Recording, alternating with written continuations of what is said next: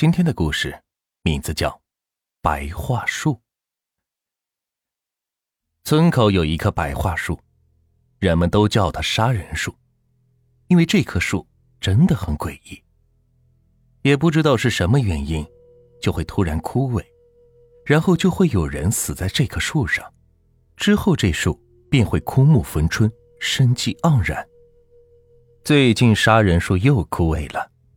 从前经常从杀人树路过的人，总会远远的躲开，生怕有什么不幸的事砸到自己的头上。李三是个木匠，那天晚上，李三干完活准备休息了，一个阴森的黑影悠悠的走进来，也不打声招呼，就站在李三的身边看着。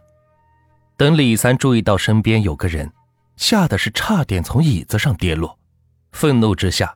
刚要冲这人喊，话已经到了嘴边了，他还是闭上了，因为这个人的样子太吓人了，眼睛是血红色的，宛如有血液流淌出来，并且很亮堂，不小心看的话，还以为那是红色的小灯泡。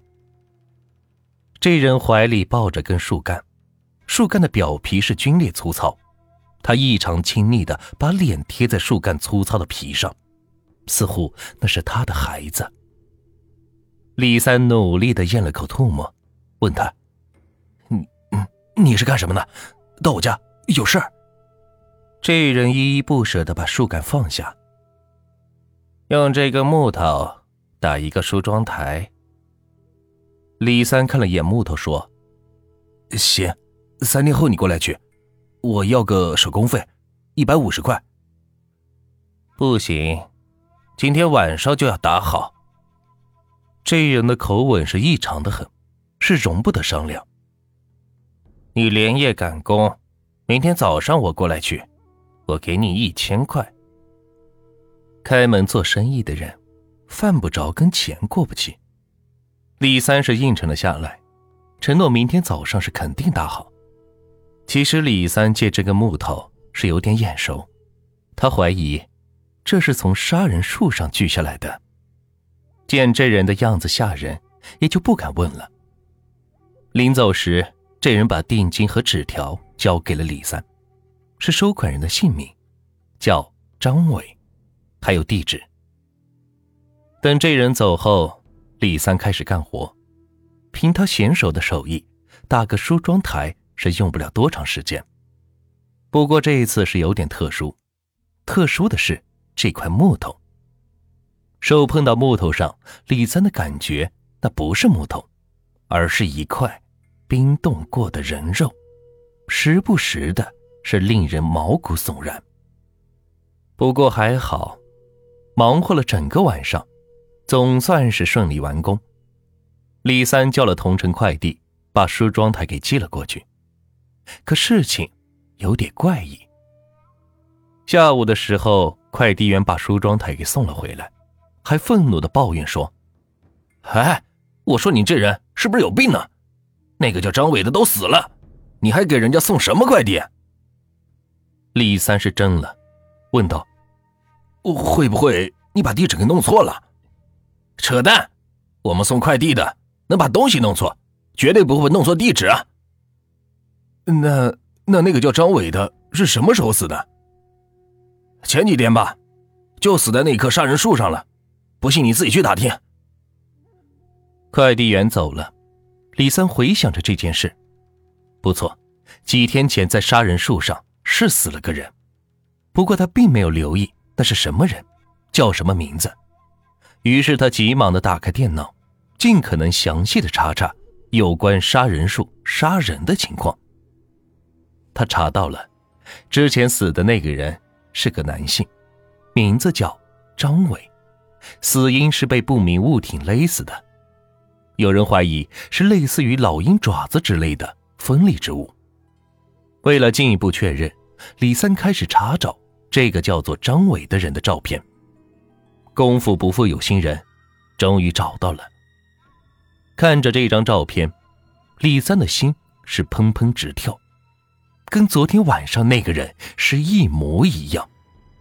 如果有区别的话，就是他们的眼睛，照片上人的眼睛是黑色的，而昨天晚上是血红色的。李三回过头，死死的盯着自己打的梳妆台。如果是往常，凡是亲手打造的东西，都会觉得非常熟悉，唯独这个梳妆台是有些特殊，那种感觉太特殊了，无法用语言来形容。越是这样。李三越想多看几眼，突然他差点叫出声来，一股源自灵魂的恐惧感把他是牢牢的吞噬。镜子里竟然没有人。李三记不清从哪个瞬间开始，镜子里的自己居然消失不见了。他猛地从床上坐起来，屋子里的镜子也多，随便找了两个对着看，正常呀，能见到啊。这为了确认一下，他龇牙咧嘴，然后又是挤眉弄眼的。镜子里的他也是龇牙咧嘴，挤眉弄眼。李三抄起锤子，奔着梳妆台是走了过去，抡起来就要砸。当他在梳妆台的镜子里也见到了自己，这才冷静了下来。过了会儿，他缓缓的把锤子放下，真是见鬼了！难不成刚才是眼花了？李三一屁股坐到床上，满身都是汗水，汗毛都是竖了起来。他眼睛用力的眨了几下，然后睁开眼，盯着梳妆台的镜子看。天哪，又来了！镜子里居然是空的。他抄起锤子，一个箭步上前，对准梳妆台是砸了过去。三两下，镜子碎了，梳妆台也是碎了。他惊魂未定的听着镜子碎落的声音。几分钟过去了，似乎也没什么事。他笑了，躺在地板上是看着天花板，缓缓紧张的情绪，让自己是轻松会儿。没过多久，便传来了敲门声。他从地板上是坐了起来，走过去把门打开，但是门外是根本没人。他以为是听错了，就把门关上了。砰砰砰。又是一阵敲门声，似乎是非常着急的样子。李三纳闷的侧耳听，基本可以肯定了，这声音不是从门外过来的，那是从哪里出来的呢？李三是细细的辨别着，总算是听清楚了，敲门声是从身后过来的。可身后除了那个被他砸碎的梳妆台，什么也没有啊。李三的后脖子是一阵酥麻麻的，他猛地回过头看，不会吧？他的嘴因惊讶而张得比拳头还要大，梳妆台竟然复原了，完好的立在他身前。更为诡异的是，镜子里竟然有一个人，而这个人正是张伟。张伟满脸是血，染血的双手在拍打着镜子。这砰砰砰的声音就是张伟拍打镜子发出的。有那么一瞬间，李三以为那是玻璃窗，可是那是镜子呀，镜子和玻璃窗是不一样的。眼花了。李三小心的走过去细看，那是镜子，镜子里的人也确实是张伟。张伟是绝望的哀求的喊着：“救我！”快救救我！求你了！李三在恐慌中，不过他能看得出来，在镜子里的世界中，一定是有什么人在追杀着张伟。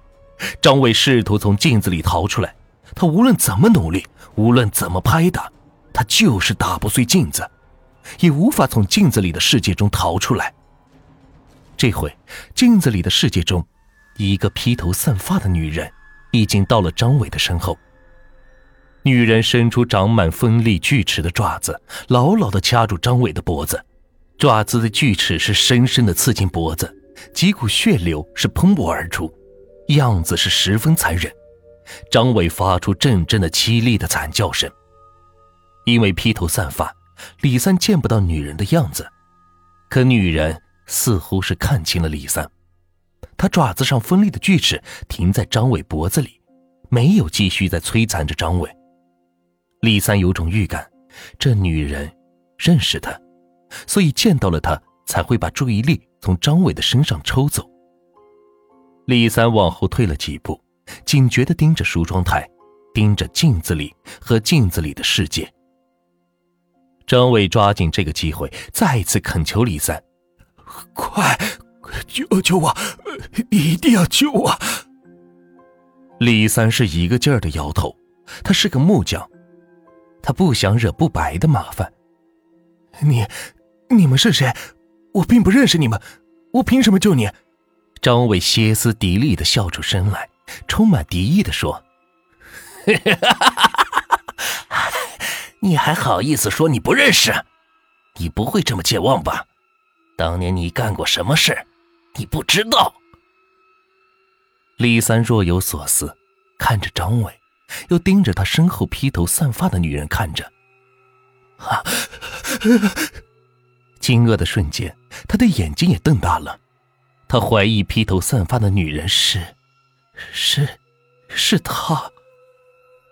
此刻，女人把头直直的抬了起来，覆盖在脸上的头发是渐渐散开，露出了他的那张满是血淋淋的脸。李三差点叫出声来，是他，他是关娜。大概是两年前，李三和关娜两个人是联合抽老千，在赌场上是连连获利，赚了不少的钱。不过两人在分赃的时候翻脸了，李三抄起身边的梳妆台，失手打死了关娜，然后他藏尸灭迹，把关娜的尸体埋在了白桦林里。原以为事情会不了了之，但是这之后就有了杀人树的事。他惧怕那片白桦林，惧怕那棵杀人树，又担心这棵树会冥冥之中暴露他当年的杀人罪证。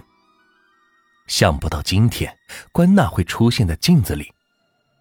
李三想跑，却让张伟给叫住了：“你敢跑，我就把你当年杀人的罪证说出去。”于是李三停下了脚步，回头看看他和关娜：“你们，你们，你们是什么关系？”“我是你的替罪羊，你杀了他，他杀了我，世世代代纠缠我。可是，我要怎么帮你？”拎着梳妆台，到杀人树跟前儿，给关娜烧纸谢罪，这样他就会放过我。可是，可是那样我就……不等李三说完，一阵凉风是吹过了李三的身体，陡然间他醒了过来，他猛地站起身来，看着周围，梳妆台依然是破碎的，满地都是镜子的碎片，还有那个锤子，对他就是用这个锤子把梳妆台给砸碎的。莫非，莫非刚才，刚才那是个梦境？李三诧异的擦去额头的汗水，大口大口的喘息。不过有一样是真的，他当年真的是失手打死了关娜。不对，这这不是梦境，这一切都是真的。李三绝望无助的低着头，他不知道怎么办好了。接下来的好多天，他总会梦见雷同相似的情节。张伟恳求他出手相救。然后是那个关娜伸出爪子摧残着张伟的肉体，一次一次的，李三从梦境中是挣脱醒来，精神枯萎，乃至于精疲力尽，他彻底的被折磨崩溃了，他真的受不了了，与其这样被折磨，不如给自己和那个叫张伟的人一个了断，也给当年的关娜一个交代。想到这里，他花了一天的时间把梳妆台修理好。第二天，他拎着梳妆台去了杀人树的跟前李三在杀人树前向关娜忏悔，说那真的是个意外，是他当时醉酒一时冲动，才拿起梳妆台砸了过去，想不到犯下了不可原谅的罪过。醉谢了，纸烧了，香也焚了。李三真的以为事情都能过去了，他站起来打算回去，可是走了许久，他竟然又回到了杀人树跟前他是一直在绕个圈儿啊。李三真的慌了，他走了许多次都没能从杀人树前走开。很快，他明白是怎么回事了。原来他身在梳妆台的镜子里，是在镜子的世界中。梳妆台放在杀人树跟前所以他无论怎么走，都无法从杀人树跟前走开。就算这样，他也不想放弃。他拼了命的奔跑、嘶喊、呼喊救命，一切的努力都是付之东流了。他根本办不到。无论怎么样，他都无法从这镜子的世界中逃出去。他绝望了，就如同张伟那样，在绝望中。等候死亡的降临。他呼喊着张伟的名字，回答他的只是呼呼的风声，还有不知从哪儿传来的回声。几天后，已经枯萎就要死掉的杀人树，起劲儿复苏了，枝叶茂密，绿树成荫。走过这里的人都会谈之色变的议论几声。又死了个人，所以这树才活了过来。听说那人是个木匠，叫李三儿。